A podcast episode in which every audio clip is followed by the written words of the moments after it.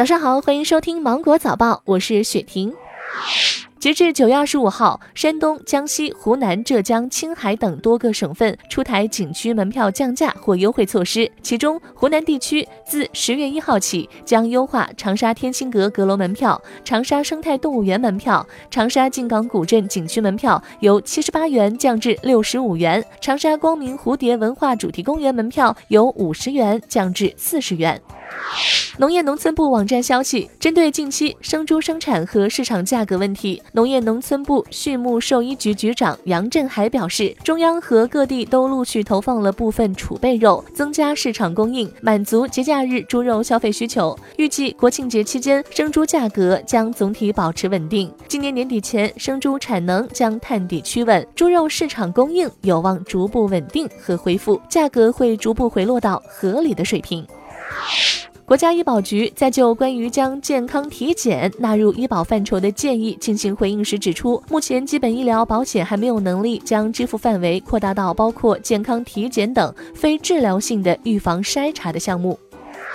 十一国庆长假期间，高速公路继续执行免收通行费的政策，九座车暂时不在免费行列。九座车的免费政策从二零二零年一月一号起实行。根据现行规定，七座及七座以下小型客车高速免费通行时间为十月一号的零点到十月七号的二十四点。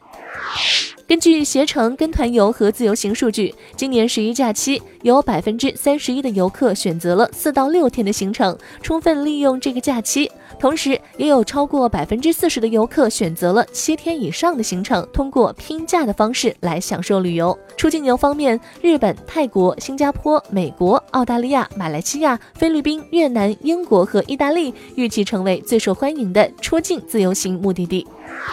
日前，合肥市就养犬管理条例公开征求意见。根据草案，重点区域内每户限养一只养犬人，应当为犬只佩戴犬牌标识，并束牵引带，牵引带长度不得超过两米，不得由十六周岁以下的未成年人单独携带犬只。联合国 IPCC 日前发布气候变化中的海洋与冰冻圈特别报告，称海平面已经无法避免的会大幅上升，可能影响沿海6.8亿人口，沿海城市可能一年要经历一次洪灾，而此类灾害过去是百年一次。联合国科学家称，由于冰川融化规模空前，未来将不适宜在海边购房产。保加利亚经济学家克里斯塔利娜·格奥尔基耶娃被国际货币基金组织任命为新任总裁，成为 IMF 有史以来第二位女性总裁。二十六号，天津河东区人民法院对张璐危险驾驶案开庭审理并宣判，张璐被判处拘役四个月，并处罚金一万元。九月十八号，国足门将张璐因醉驾被警方刑事拘留，二十三号被提起公诉。天海足球队俱乐部对其作出停薪、停训、停赛处罚，足协取消其在国家队的集训和比赛资格。日前，国足公布了新一期的集训名单，艾克森、吴磊、郑智等球员悉数入选，老将吉祥、曾诚、郑铮宣告回归，贺冠、石科、张璐落选。在接下来的世预赛四十强赛中，国足将在十月十号、十五号分别对阵关岛和菲律宾。好了，以上就是今天新闻的全部内容，祝你度过美好的一天，拜拜。